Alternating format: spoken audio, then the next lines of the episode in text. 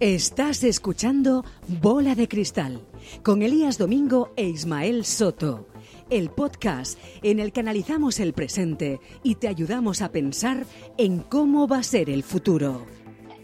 Hola José Manuel, ¿qué tal? Eh, hola Ismael, pues muy bien, ¿qué tal vosotros?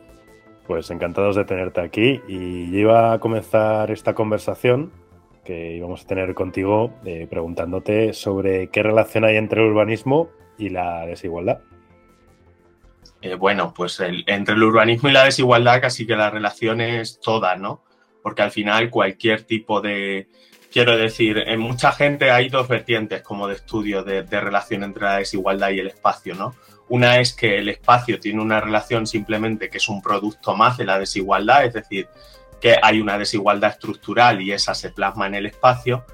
Y otra vertiente es que el espacio en realidad incide en la reproducción de la desigualdad, es decir, que es, digamos, una desigualdad estructural más, que dependiendo del lugar donde naces, también se va a reproducir las condiciones de desigualdad en las que naces. Y es lo que se conoce como efecto barrio, ¿no? Es decir, el hecho de que por nacer en un sitio tengas menos posibilidades vitales que una persona que no nazca en ese sitio. Eso evidentemente depende de los lugares. No es lo mismo nacer en un barrio español, ¿no? Que tenemos un sistema de bienestar importante, consolidado y, bueno, que con todas las críticas que podamos poner, eh, pues evidentemente actúa como, como barrera ante la desigualdad que nacer en un barrio de favelas de Brasil, ¿no? Donde evidentemente ahí va a ser muy difícil escapar a las condiciones estructurales de nacer en un barrio así o en otros países donde la desigualdad es, es mucho más importante que en el nuestro, ¿no? Entonces eh, tendríamos como esas dos vertientes, considerar que simplemente la desigualdad se plasma en, el espacio como un condicionante de, condiciones estructurales que van más allá, es decir, de tu renta, tú vives en un sitio que te puedas permitir, ¿no? Es decir, tú compras la vivienda allá donde tengas capacidad de poder adquisitivo para, para es, un, poco la situación del huevo y la gallina, ¿no? Eh, ¿Qué fue antes?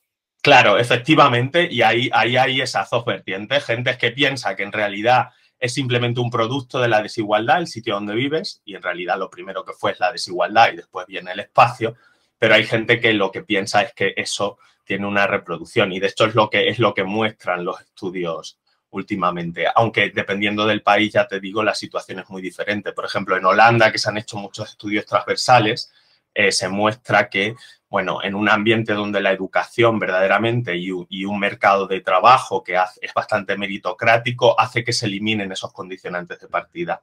En países como España, digamos que estamos en una situación intermedia, donde es cierto que la brecha es muy importante y cada vez más, de hecho. Eh, por ejemplo, en una ciudad como Madrid ya hemos pasado al punto de que eh, la desigualdad, evidentemente, según el barrio donde vivas, vas a tener un éxito educativo, es decir, vas a tener un acceso a la universidad o no lo vas a tener, eh, vas a tener un, incluso un logro reproductivo, es decir, ahora mismo el hecho de tener hijos en Madrid está muy marcado por la renta a la que tienes y eso está plasmado en el espacio. O sea, hemos pasado de la brecha tradicional donde los pobres eran los que más hijos tenían, que es lo que ocurre de hecho ahora mismo entre países según la escala de renta, ¿no? Los países que más hijos tienen todavía están en África, subsahariana y, bueno, países del tercer mundo, el tercer mundo, pero eh, ahora mismo lo que ocurre en, en sitios como Madrid es que la gente que se puede permitir tener hijos es la que llega a una renta determinada, porque es muy difícil acceder al logro reproductivo si no tienes unas condiciones bases de, de estabilidad en el trabajo y de una determinada renta. Mm. Os voy a presentar a José Manuel, que, bueno, por, definirlo rápido, espero que no mal, es eh, arquitecto urbano, investigador y analista de, redes geográficas. José Manuel, no sé si, bueno, así como, como titular yo creo que nos sirve, ¿no? Sí, yo creo que vale. Eh, a ver, yo soy arquitecto, también soy politólogo, estudié ciencias mm. políticas en la UNED y luego empecé el doctorado en, en urbanismo. Bueno, hice un máster también de, eh, de análisis geográfico y de planeamiento y luego ya después terminé el doctorado, también en urbanismo. Y mi doctorado fue sobre segregación espacial, sobre brechas territoriales y bueno, en la península ibérica concretamente. Hmm.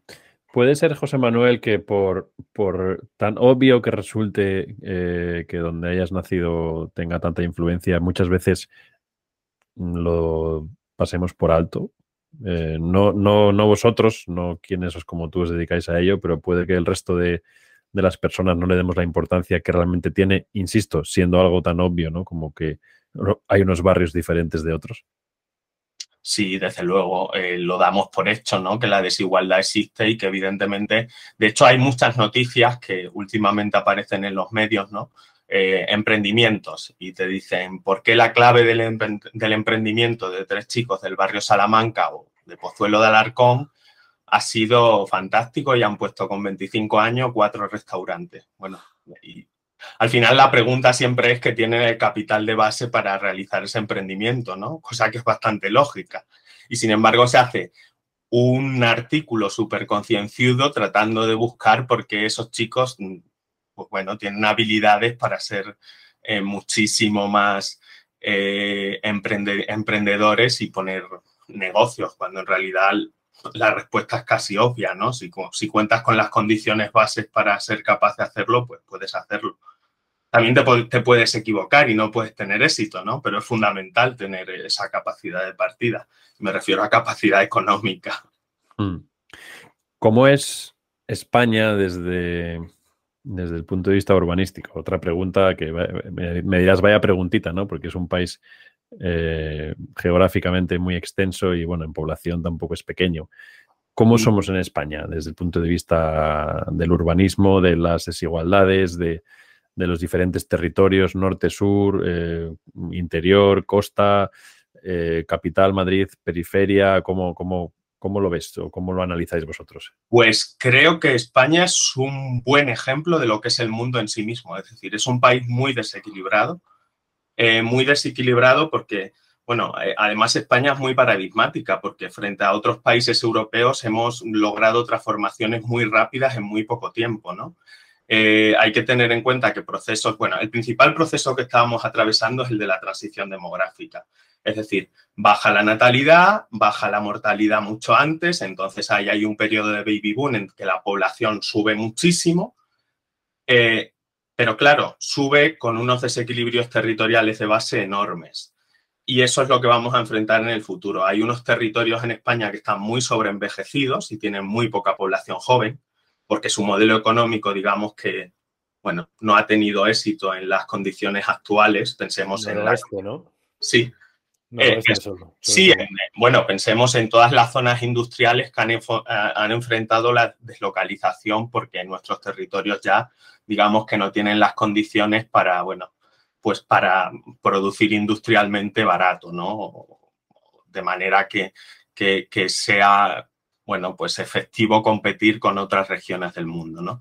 Eh, y luego tenemos también zonas extractivas, que zonas extractivas de carbono, de minería, que en su época eh, produjeron muchísima concentración de población, pero que evidentemente pues fallaron en su momento y también se han quedado despobladas. Eh, luego España tiene una peculiaridad con respecto a otros países europeos y es que tiene unas fracturas geográficas enormes, es decir, y, y esas fracturas geográficas no supimos, eh, no fuimos capaces casi de evitarlas hasta los años 50, que es cuando las grandes infraestructuras de comunicaciones empiezan a extenderse en nuestro país. Entonces, hasta entonces, verdaderamente es que eh, el sistema ibérico era una fractura brutal, el sistema central era una fractura, la cordillera cantábrica era una fractura y cada sistema urbano funcionaba de una manera totalmente diferente. Y eso todavía es algo que continuamos extendiendo. Y además, luego el éxito que ha tenido España, ¿no? Si, si uno mira qué es lo que crece en España, verdaderamente lo que crece es Madrid, en el centro, que fue el lugar desde donde se puso en carga ese sistema económico español, ¿no? El modelo económico, inmobiliario, etcétera, con las bases que tenemos del sistema económico y todo el arco mediterráneo, ¿no? Donde se puso el turismo, ese turismo que, cuando dices se, puso, José Manuel, ¿cuándo, fue eso? ¿no? Porque históricamente no ha sido así, ¿no? La economía española estuvo secuestrada por la burguesía vasca y, catalana durante eh, siglos, de hecho. Eh, y a Madrid nadie la quería, ¿no? El patito feo. De hecho, Madrid se creó porque no la quería ni Castilla-León, ni Castilla-La Mancha, ni, ni nadie, ¿no? Sí, es muy curioso. Por ejemplo, si uno mira eh, los condicionantes de crecimiento metropolitanos en, la península ibérica y en España. Barcelona hasta los años 30 es, es el área metropolitana más pujante.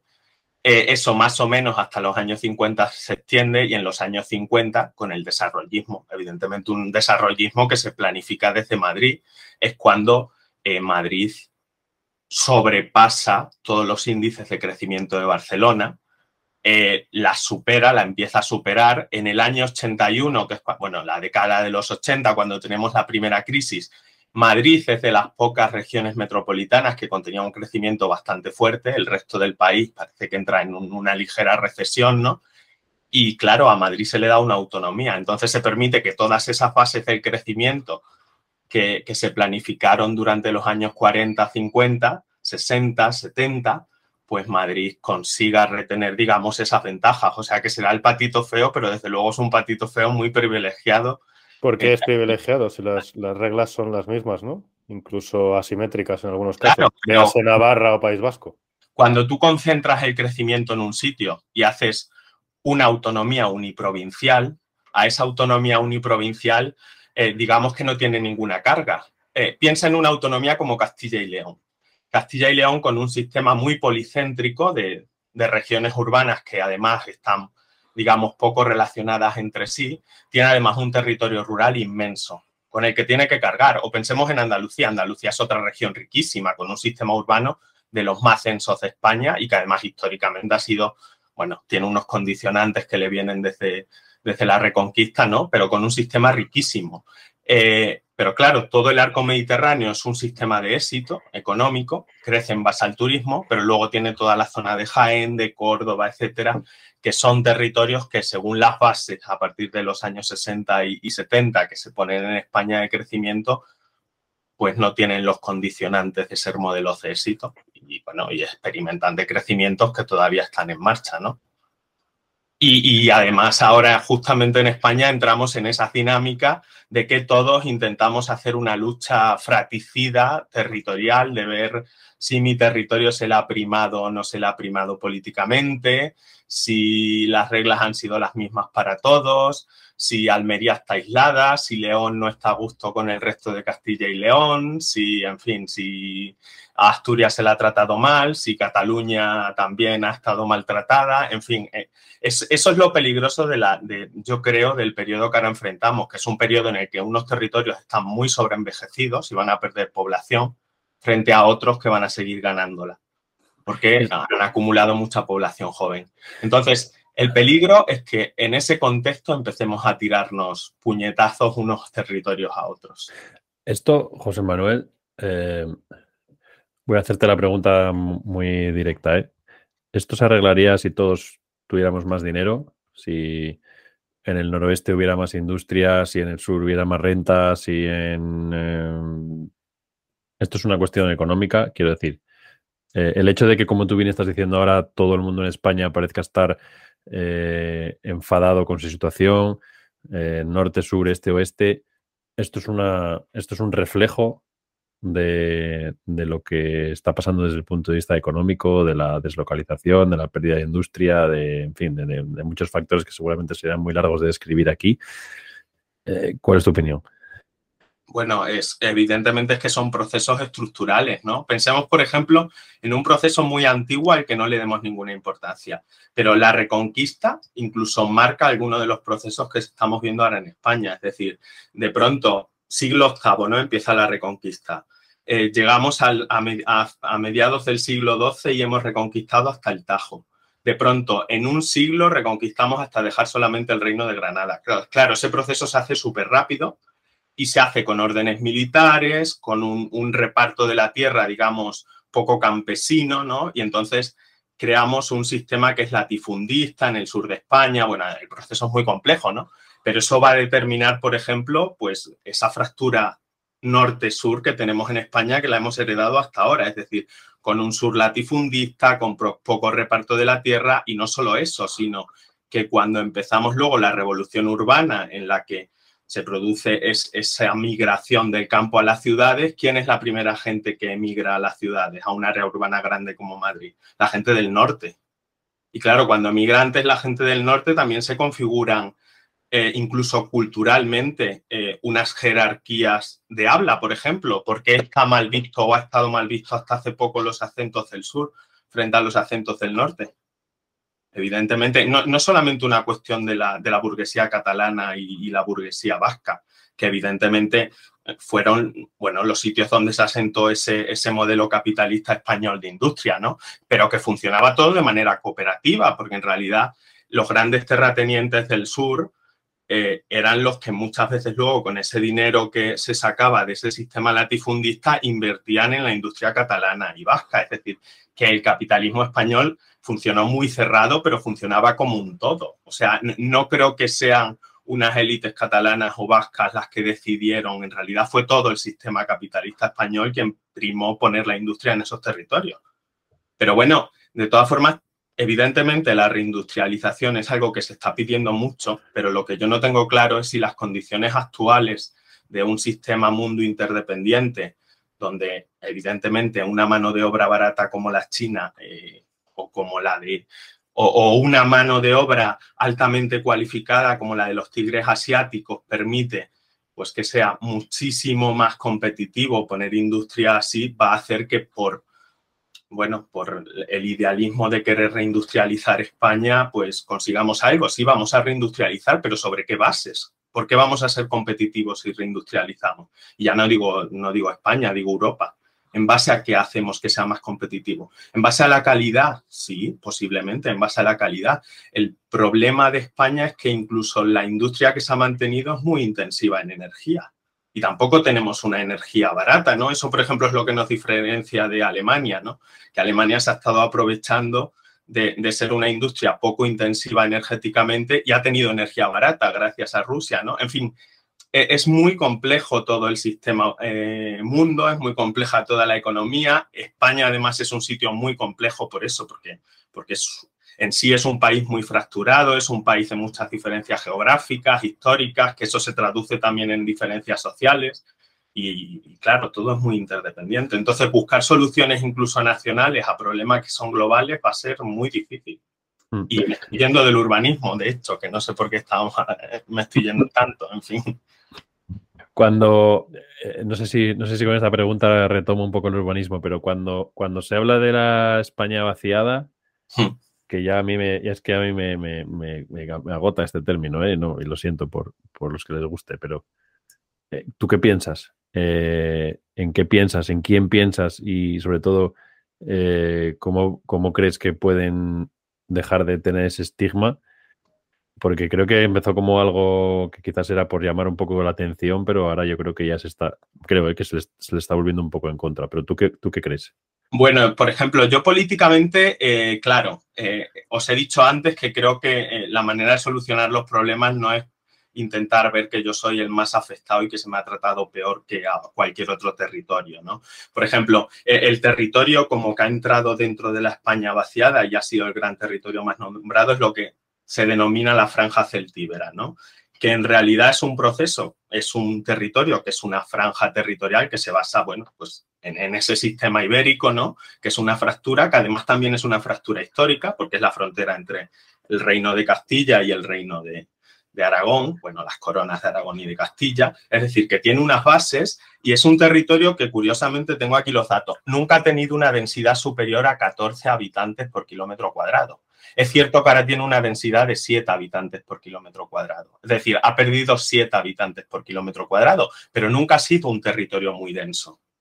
Nunca. Y claro, se ve también como que es un problema que sea un territorio poco denso, pero es que nunca lo ha sido. Y, y muchas veces también esos territorios del norte se contraponen contra lo bien que está el sur, pero lo que habíamos dicho antes, en realidad, ¿es tan malo poder emigrar antes que otro?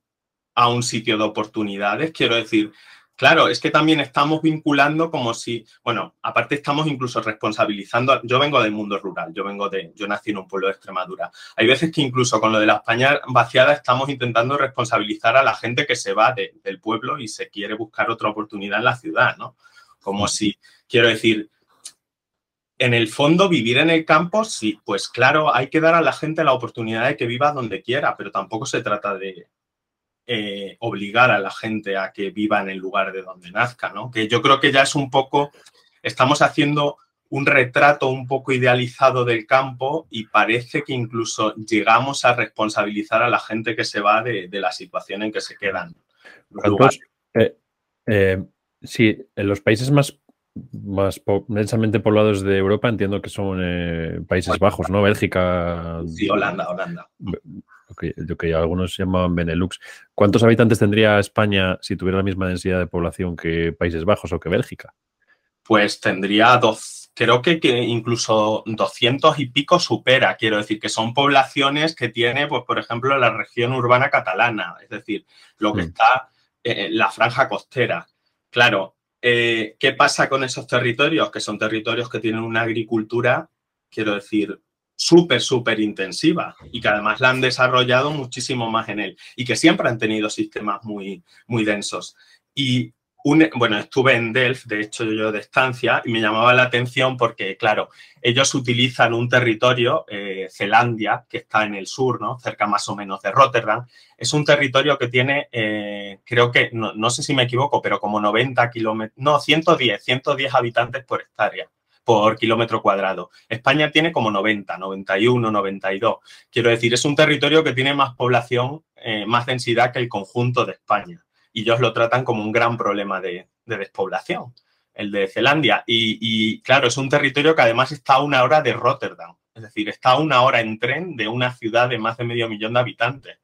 Claro, eh, y mucha, a mí lo que me preocupaba de esto es que evidentemente lo de la despoblación es algo relativo, ¿no? Porque claro, si a ellos les preocupa que sea despoblación un territorio que está a una hora de una gran metrópolis en transporte público y que tiene más densidad de población que España en su conjunto, pues evidentemente a nosotros e-, eso nos parece una broma, ¿no?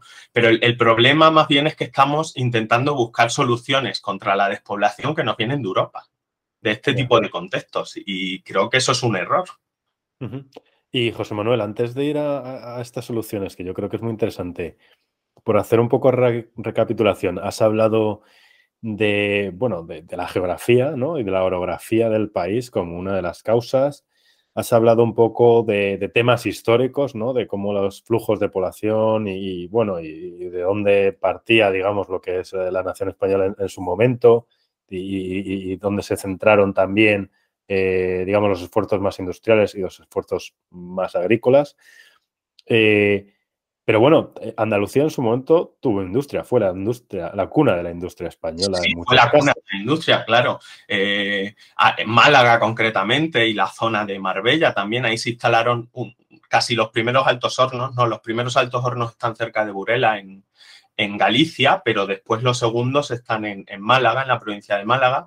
Pero claro, eran unas zonas eh, básicamente lo que con mi tesis, después de hacer los análisis, evidencio es que los modelos económicos al final tienen éxito donde se dan las condiciones que los hacen evidentemente eh, más competitivos. Entonces, al final, eran más competitivos en el norte. Porque, primero por eso, porque tenían un sistema campesino donde la gente podía emigrar fácilmente desde el principio a las ciudades. Además, ese sistema campesino hace que se desarrolle un sistema económico interior que pueda comprar los productos industriales, es decir, en un sistema latifundista, medio señorial, ¿no? Pensemos en la película de Los Santos Inocentes, ¿no? E, España en el sur todavía se parecía a eso en los años 40, pensemos en a mediados del siglo XIX pues evidentemente el sur no tenía esos condicionantes sociales para que se desarrollase la industria. Pero es que además tampoco era competitivamente porque el carbón sí que es cierto que hay cuencas carboníferas en el, en el norte de Málaga y en la provincia de Cádiz, pero era un carbón de poca calidad.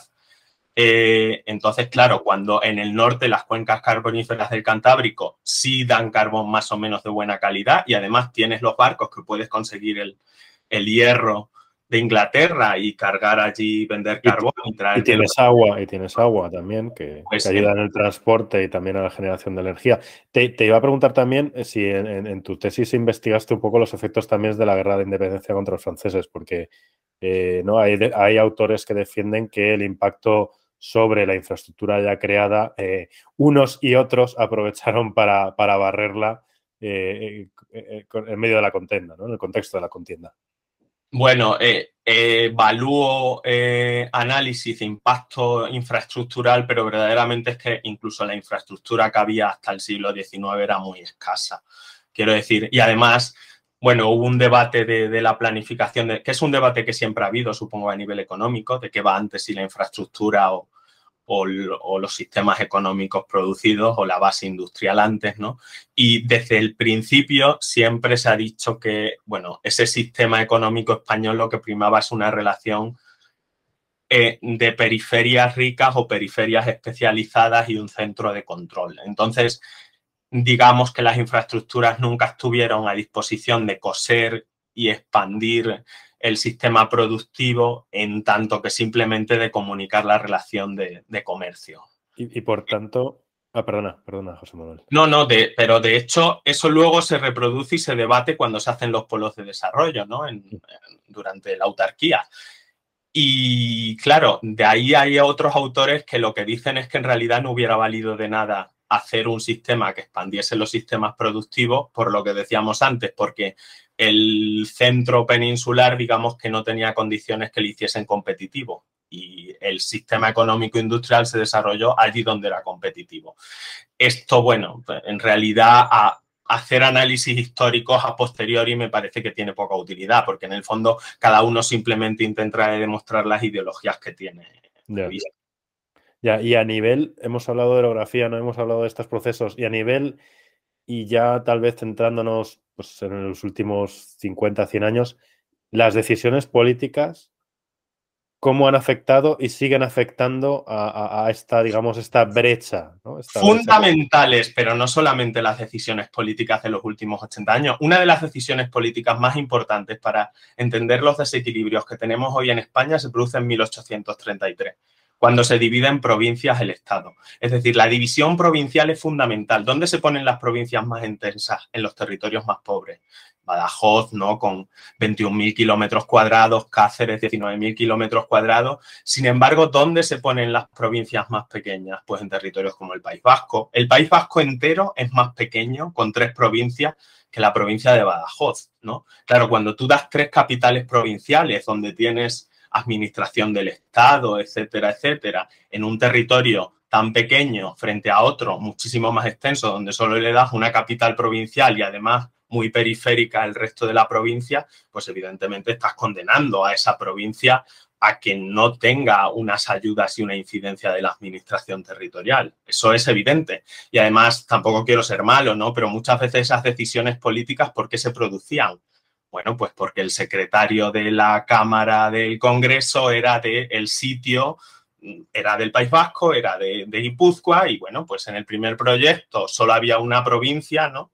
Pero bueno, en el segundo proyecto, pues ya él dice, no, se tiene que mantener los fueros y las tres provincias. Y alguien me dirá, es que los fueros son históricos. Sí, pero hay muchos fueros históricos que no se mantuvieron. Toro era una provincia también. Y bueno, podríamos poner mil ejemplos.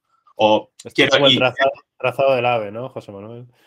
Eh, no, bueno, a ver, yo soy extremeño, creo que está quedando claro, ¿no? Que soy extremeño, pero no... No, no, referencia a uno en Guadalajara.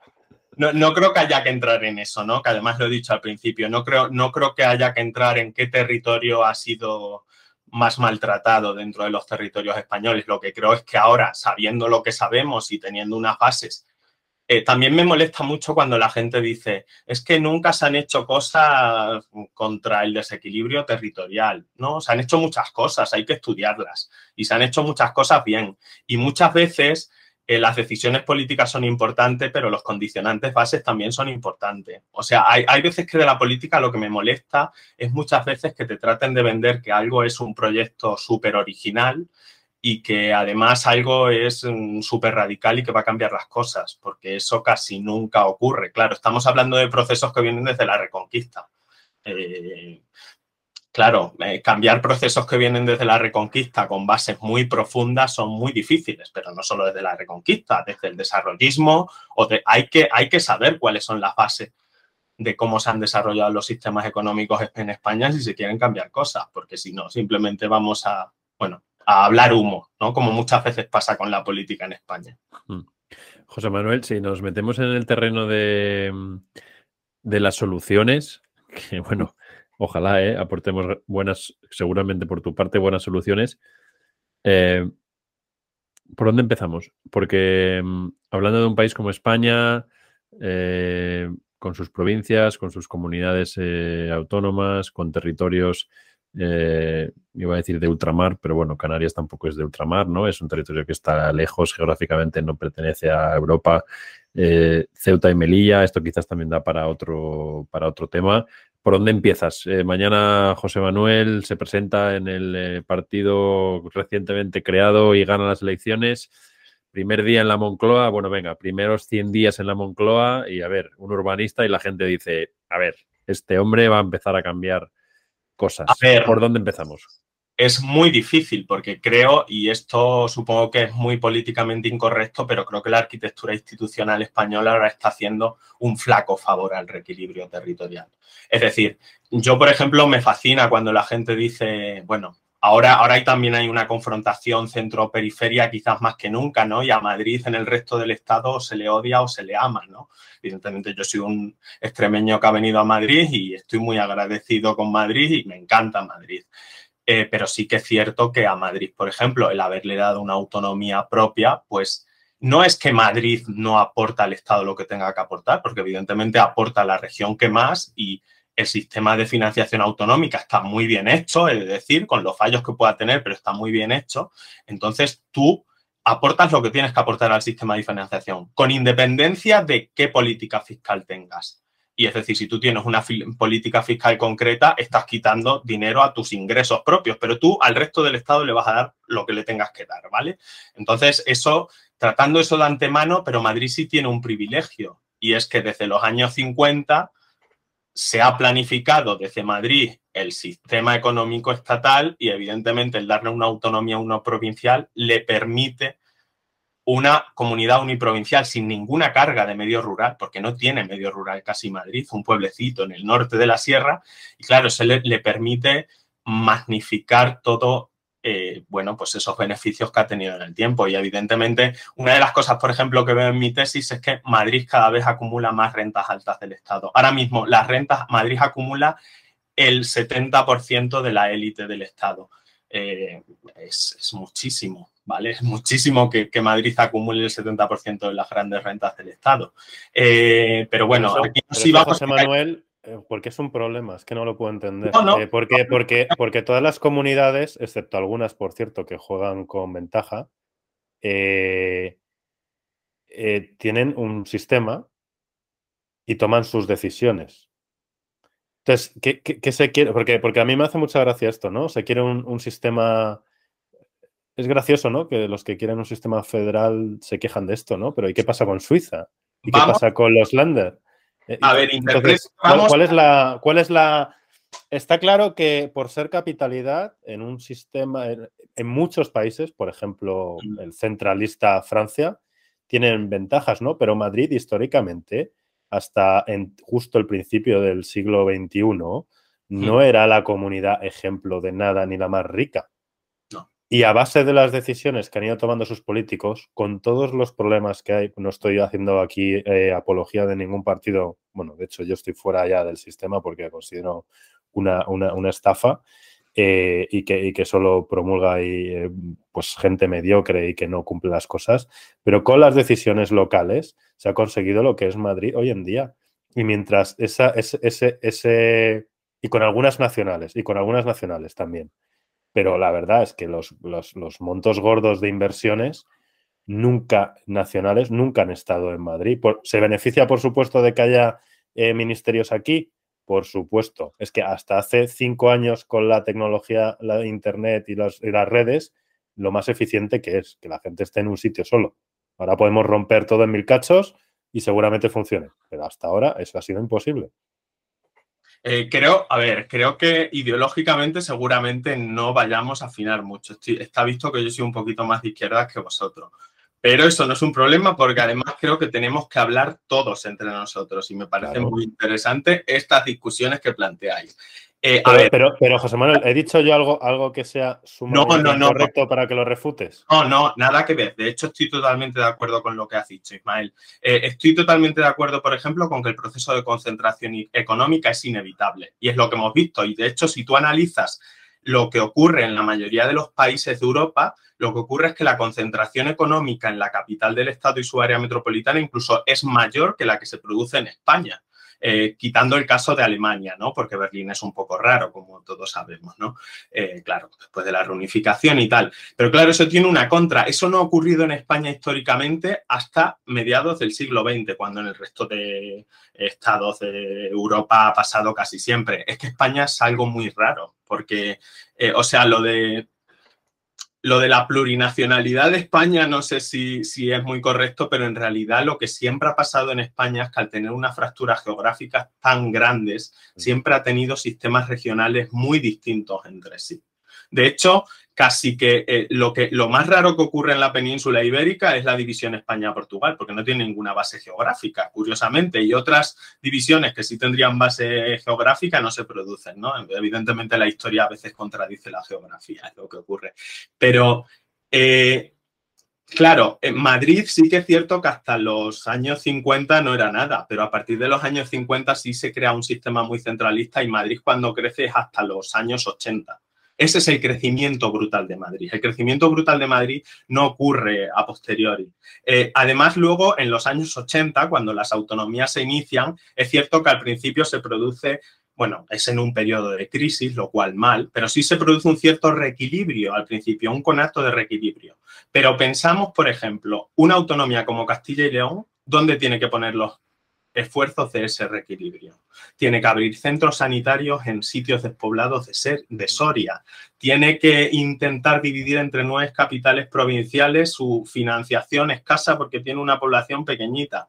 Y sin embargo, una región como Madrid, con 5 millones de habitantes, entonces los que tuviese, eh, una provincia solo con un sistema metropolitano. Manuel, pero Madrid existe porque no le, quisieron, no le quisieron. No, no, si es que Madrid tendría que estar metida en una de las Castillas. Pero fue el fallo más grande de España si se quería haber hecho un reequilibrio territorial. No hacer carga, es decir, hubiera dado igual, las decisiones que tome Madrid son indiferentes. O sea, el resto de España le puede ir mal con las condiciones que se dieron a Madrid entre los años 50 y los años 80. Madrid o sea, solo, solo le queda. No, estoy de acuerdo, mira, yo soy. Es lo, que, le va a pasar. Madrid va a seguir creciendo y el resto de España crecerá.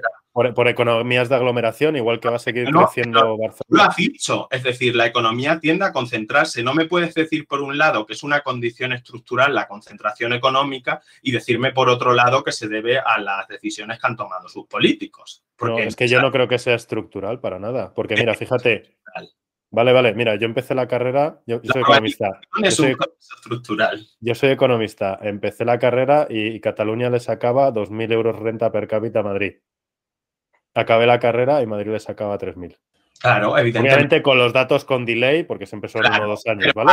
Ah, vamos a ver, es que no es lo mismo que compares una región que es un área metropolitana en sí mismo, solamente un área metropolitana, como es Madrid, que de hecho lo que me hace más gracia, ya comparte los efectos de esa metrópolis con las provincias limítrofes, especialmente con las que no tiene brecha eh, geográficas, ¿no? Pusiste en Twitter un, mapa súper interesante que pondremos, si, nos dejas en nuestra cuenta, porque es, brutal cómo se relaciona económica, las áreas de relación económica a lo largo de toda España. Claro, la Sagra en Toledo, ¿no? Eh, Toledo en sí mismo, o todo el corredor de Lenares que llega hasta Guadalajara, ¿no? Y pasa a la provincia de Guadalajara. Esas son las áreas que más crece. Y me hace mucha gracia cuando Castilla-La Mancha, por ejemplo, saca en sus noticias, ¿no? Eh, Guadalajara y Toledo lideran en el pleo, son áreas pujantes, demuestran lo bien que va la economía manchega y dicen, es que no tiene nada que ver con la economía castellano-manchega. En realidad es un aprovechamiento de las externalidades de la región metropolitana madrileña. Punto. Eh, no tienen que hacer nada para que ocurra eso. Eh, José Manuel, yo creo que, por meter un poco en la conversación que tenéis, ¿nos parece que no es que en Madrid esté creciendo mucho y se está haciendo más rica, sino que el resto de las provincias se están haciendo más pobres. O sea, eh, cuando hablamos de, Muy interesante lo que estáis comentando, ¿eh? pero cuando hablamos de todas las provincias que tenemos en mente del noroeste, esas, esas eh, Zamora, esas Soria, esas... O sea, en realidad, ¿qué atisbo de, crecimiento, de riqueza puede haber ahí? ¿no? Quiero decir, Madrid crece lo que crecería cualquier otra región si tuviera eh, pues un mínimo ¿no? de población, de, industria, de, empleo. No, 7 millones de habitantes entre lo que es el centro, que son 5, y digamos toda esa área metropolitana que depende de ella. Claro, 7 millones eh, de habitantes concentrados en un área metropolitana es que es incomparable. Incluso Cataluña, a Cataluña no le va mal, ¿eh? O sea, Cataluña es la segunda región que mejor le va, pero sí que es cierto que en términos regionales, bueno, pues le ha pasado Madrid. Pero si comparásemos con el área metropolitana de Barcelona, no sería la cosa para tanto, evidentemente. Lo que pasa que Cataluña, más allá de ese eje mediterráneo, que es un modelo de éxito, de éxito evidentemente, pero un éxito que es más frágil porque depende también en gran parte del turismo y el turismo como ha pasado durante la pandemia, ¿no? Tiene unas condiciones que, bueno, que, se puede ir rápidamente, ¿no? Madrid, digamos que que se ha sabido transformar mejor hacia una economía del conocimiento. Eso ha pasado, pero eso siempre pasa en regiones que concentran eh, capital humano altamente formado y que tienen una concentración grande de, población. José Manuel, te voy a hacer un reto a esto. Sí y, lo vas a ver en los próximos años porque va a seguir creciendo. Em, Málaga es un contraejemplo a estas cosas que, has mencionado. No, y, Málaga y Málaga es un trabajo de 30 años de intentar atraer un modelo diferente. Mira, Málaga, por ejemplo, fue pionera junto a Alicante, son las dos ciudades pioneras, eh, donde se empieza a instalar el modelo turístico. Luego incluso dicen que Benidorm, pero Benidorm fue, fue, siguió a Málaga y Alicante son modelos anteriores en cuanto a promoción de modelo turístico. Es donde primero se experimentan unos boom de construcción. y eh, pero ahora están mirando, ¿no? Y tú, claro, si tú miras, por ejemplo, cómo cambió Fuengirola o cualquiera de estos municipios que fueron de los iniciales que se transformaron, en los años 40, 50 ya se estaba produciendo ese desarrollo turístico. Claro, Málaga consigue una concentración que, bueno, eh, compite ya con la de Sevilla, ¿no? Y evidentemente genera, es capaz de dar ese modelo de concentración. Bilbao, por ejemplo, eh, le ocurre lo contrario, o a Asturias, ¿no? A, ese tridente asturiano, porque es un modelo, claro que eh, ese modelo extractivo industrial tenía alta concentración de población, sin embargo, también tenía una población, bueno, pues que no estaba tan altamente formada, porque evidentemente un modelo industrial también requiere de mano de obra no cualificada, digamos, de obreros, ¿no? Entonces, claro, esos modelos, eh, cuando falla la industria, tienen más difícil reconvertirse. Eso es lo que le está ocurriendo ahora, por ejemplo, a Asturias. Asturias es de las regiones, junto a León, Lugo, Urense, que tienen índices de envejecimiento más altos. Van a ser regiones que decrezcan mucho. Y volviendo a la pregunta anterior de por dónde empezarías con el reto del desequilibrio, empezaría por ahí porque me preocupa más que esas regiones pierdan 30 habitantes por kilómetro cuadrado que que un área como la serranía celtíbera pierda 7, cuando en realidad solo ha tenido 14 de máximo, ¿no? Mm. Eh, pero, pero en realidad se explica en base a que sus modelos eran extractivos e industriales altamente demandantes de energía. Quiero decir, lo que pasa es que habría que aprovechar esa concentración de personal que hubo para transformar de verdad la economía en una economía que virase al conocimiento. Y ahí, evidentemente, es más fácil poner dinero porque sabes que se va a transformar en algo. Eh, muchas inversiones, por ejemplo, que se hacen en pueblos de 25 habitantes, pues mm, es que son pueblos de 25 habitantes que lo mismo no tienen ningún menor de 18. Eh, o sea, evidentemente te tienes que proveer de una igualdad de condicionantes, pero si quieres que eso tenga futuro y que esa inversión pública genere un sistema sostenible y, que en el tiempo genere algo más, pues no sé si es la mejor manera. Entonces siempre vamos a ir a la clusterización, ¿no? Aunque sea a nivel regional. Eh, sería otra cosa a preguntarse, claro. Eh, ¿Qué modelo quiero decir? ¿Por qué es mala la despoblación? En realidad, los procesos de despoblación son muy básicos. Allí donde se han puesto institutos, centros de salud, en esos centros comarcales son los que mejor, de alguna manera, eh, bueno, pues están resistiendo la despoblación, ¿no? Entonces, ¿es malo que haya simplemente un núcleo de población cada 30 kilómetros en lugar de pueblos muy pequeños como el modelo que se heredó? Mm, pues quizás no, ¿no? Es, quizás es necesario. Otra cosa es que veamos despoblados de más de 120 kilómetros sin un núcleo de población. Esas serían las cosas de las que tendríamos que hablar. ¿Por qué es mala la despoblación? ¿Hasta qué punto? ¿Hasta qué punto no? ¿Y cuál es el mínimo que queremos conseguir? Yo creo que la despoblación es mala precisamente porque magnifica esa segregación espacial entre regiones de la que hablamos antes. Cada vez está más separado el Estado. Y claro, cada vez se va a entender más una región como Cataluña de un centro madrileño si no hay nada entre medias y hay un despoblado.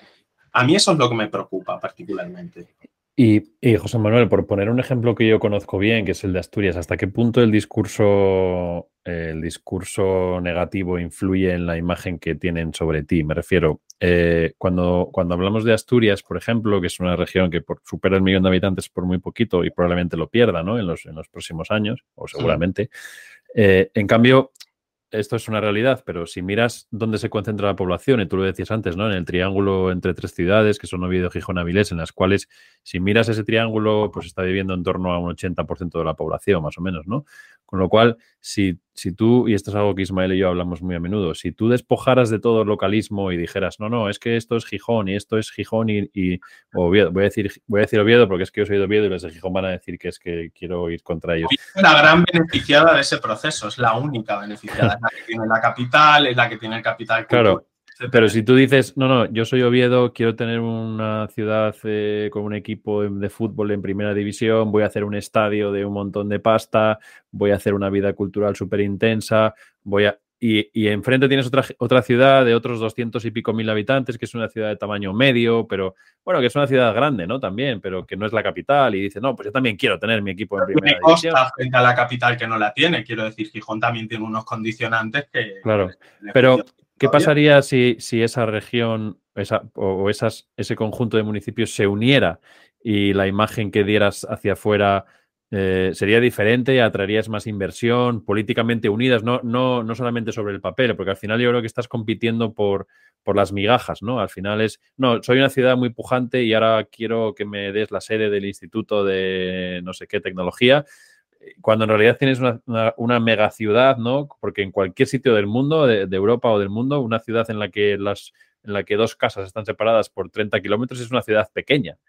Entonces, ¿hasta qué punto eh, la clase política llevada por no sé qué interés, probablemente por la ciudadanía, no, no me quiero meter aquí, pero ¿qué pasaría si esta ciudad la unieras y dijeras, mira, han desaparecido 15 municipios, ahora mismo somos un macro municipio de 800.000 habitantes? Seríamos... Málaga o Zaragoza. debates más interesantes que se ha dado en España y de hecho es algo que evalúo también en la tesis, ¿no? Igual que he dicho que seguramente la arquitectura regional no vale para evitar el desequilibrio, ni la arquitectura provincial, la arquitectura municipal menos. Si tenemos un problema en España es de la planta municipal, que afecta tanto al medio rural como al medio urbano. Es decir, tenemos claro los efectos que tienen, es decir, en el medio rural municipios de 12 habitantes, 100 habitantes, etcétera, que no pueden tener ni personal cualificado que claro, luego tú cuando eh, haces, eh, por ejemplo, das ayudas europeas, es que ese tipo de municipios no tienen personal para poder eh, llevarse medios. Y claro, me, cuentan, por ejemplo, en Castilla y León, es que cuando luego dan eh, ayudas de desarrollo rural, se las lleva a la Sierra de Madrid, en lugar de llevárselas un sitio súper despoblado y aislado en la provincia de León. Eh, pero tiene, pero, pero no, pero es pero tiene sentido. No habría que cerrar ese pueblo con, con perdón y con respeto, ¿eh? Pero no puedes tener 500.000 pueblos de 10 habitantes 8.000 en concreto en España, ¿no? Aunque el modelo es muy diferente, igual es otro producto de la Reconquista, ¿no? Eh, por encima del Tajo y por debajo del Tajo, es totalmente diferente, ¿no? Pero lo que se ve es que cuando se han hecho esas fusiones municipales, se hicieron, por ejemplo, en los años 60 y 70, eh, a finales del franquismo, se hicieron muchas fusiones en Soria, en el Pirineo, en la provincia de en, en Soria, por ejemplo, Gormaz, todos esos mapas municipales en Guadalajara también se cambiaron. No, no quiero decir, a la despoblación no afecta, la despoblación se sigue produciendo. Y además lo que se produce es un resentimiento de esas, digamos, de esos municipios o núcleos subalternos que quedan con respecto al núcleo principal. Y tampoco se observa que eso sea bueno para esos núcleos comarcales. Quiero decir, mm, Gormaz no ha crecido más por el hecho de haberse anexionado no sé cuántos municipios. Lo que pasa en el medio urbano, en el medio urbano lo que pasa es que se producen evidentemente ineficiencias en la gestión. Es decir, el hecho de que eh, mm, no decidamos que haya una infraestructura verde a nivel de todo el área metropolitana de Asturias porque estén compitiendo o que el teatro nos tiremos 10 años porque no se ponen de acuerdo si lo quiere Oviedo o si lo quiere eh, Gijón y entonces la comunidad autónoma por no enfrentarse a una de las dos municipios, pues no ponga todavía la pasta o el Estado no ponga todavía la pasta y entonces eso se retrasa y al final no se lo lleva ni una ni otra y han estado 10 años luchando por ello. Claro, se lo lleva a Bilbao o competitividades de tipo, bueno, a, la hora de llamar a una empresa, hacer un polígono industrial, etcétera, etcétera, ¿no? Es verdad que eso ocurre, pero incluso en gestión de basura, gestión de residuos, eh, agua, etcétera, etcétera. O sea, es cierto que el hecho de unirte te produciría muchísimos más beneficios económicos. Estoy convencido, es el modelo Don Benito Villanueva, ¿no? Es lo que ha ocurrido en Don Benito Villanueva, que se han unido. Y yo estoy convencido de que si queremos tener más sostenibilidad. No solamente ya es un tipo de gestión económico, ¿eh? Eh, quiero decir, es en sostenibilidad. Si hay que dar soluciones al tráfico, es ridículo que el municipio central eh, se quiera cargar el tráfico porque en realidad el tráfico le viene de fuera, quiero decir. incluso a nivel mental, ¿no? Quiero decir, si un, habitante de Majadahonda o de Las Rozas no dice, no, no, no, yo no tengo nada que ver con Madrid, esto es un municipio aparte sería absurdo, ¿no? O sea, le mirarías y dirías, pero, pero tú eres tonto. O sea, porque es otro municipio, sí, pero realmente es otro municipio que, es que opera dentro de un sistema que se llama Madrid. Y entonces un, señor que viva en Oviedo no puede decir, no, no, yo no quiero tener nada que ver con el de Gijón. Pero sí, es, pues que, es, que no hay, no hay separación. O sea, no, no, como digo yo, no deja de haber casas nunca si vas de un sitio a otro, ¿no? Sí, sí, y esto mentalmente, ¿qué, te, qué, genera en la gente? No sé, pues a lo mejor un, servilismo político y una serie de cosas que te impiden avanzar, ¿no? Porque quieres tener todo triplicado. Hay un localismo que está claro, en el medio rural es indiscutible. En el medio urbano creo que el problema más es de competencia con las comunidades autónomas. O sea, en base a qué va a crear Madrid Quiero decir, en base a que la Comunidad de Madrid va a permitir que hubiese más unión entre municipios. Entonces es que no tendría sentido la Comunidad de Madrid, porque básicamente Madrid es un área metropolitana en sí misma. Eh, el caso aquí paradigmático es Barcelona, ¿no? Bueno, eh, la Coplaco estaba en Madrid antes de que fuese comunidad autónoma, pero en Barcelona había una área metropolitana, la quitaron porque la veían como una, bueno, eh, dicen las malas lenguas que la Generalitat la veía como una competencia, ¿no? Y al final la tuvieron que volver a reponer eh, porque evidentemente era necesaria tener ese área metropolitana porque Barcelona no es Madrid. Barcelona tiene un millón de habitantes y el resto de los cuatro millones están fuera. Madrid todavía tiene tres millones y medio de habitantes, es decir, la mitad de la población está fuera, pero aún así es un municipio muy potente, digamos. Pero es un municipio artificial también. Eh, Madrid en realidad es la fusión de 13 municipios en los años 50 y 60. Esa fue la solución que se dio al final del desarrollismo. Ahora bien, la contrapartida, estos procesos, si se hacen bien, pueden generar evidentemente ese tipo de soluciones más eficientes, pero si se hacen mal, solo aumentan las desigualdades. Y eso es de lo que se quejan muchos de los distritos que antes eran municipios en Madrid. Vallecas, hay mucha gente que está muy descontenta con la fusión. Bueno, de los históricos que vivían en Vallecas o Carabanchel o Fuencarral el Pardo o Chamartín de la... Quiero decir, en un principio, este tipo de fusiones lo único que pueden generar es que se centralicen más los recursos en un área y al resto no se lo da nada. O sea, imagínate que se produce esa fusión en el área metropolitana de Asturias, pero tiene más peso político Oviedo y al final lo que genera es que todas las decisiones primen al núcleo de Oviedo frente a Gijón. Pues mm, aduciendo que, bueno, que es más eficiente en términos económicos. Pues no sé. Al final siempre este, este tipo de procesos siempre generan malestar. No sé cuál es la manera de hacerlo. Sé cuáles son los problemas que tienen en que no haya una planta municipal más unificada, pero tampoco sé si la solución de fusionar municipios generaría más cosas buenas que malas. Y de hecho las experiencias que tenemos del pasado, bueno, pues son muy variopintas, ¿no? Hay cosas buenas y hay cosas malas, como en todo. José Manuel, vamos a ponerle aquí el freno a este capítulo porque hablaríamos contigo, bueno, ahora sí, llevamos casi una hora hablando entre, entre toda la conversación eh, y te emplazamos a que volvamos otro día porque yo creo que Isma eh, nos han quedado en el tintero temas de Europa que hemos tratado así un poco por encima.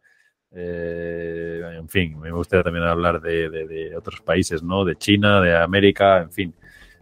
si te parece, ponemos aquí, insisto, el punto y seguido y otro día nos vemos y, seguimos con nuestra charla. Eh, muchas gracias a vosotros, pero solamente un inciso, que la panacea no existe, que al final de todo hace falta mucho análisis y que seguramente soluciones perfectas no vayamos a encontrar nunca. Te mandamos un abrazo muy fuerte. Un abrazo. Otro para ti, Ismael, un abrazo.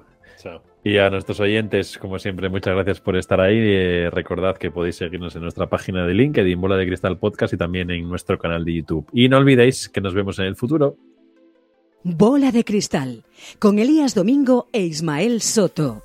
El podcast en el que analizamos el presente y te ayudamos a pensar en cómo va a ser el futuro.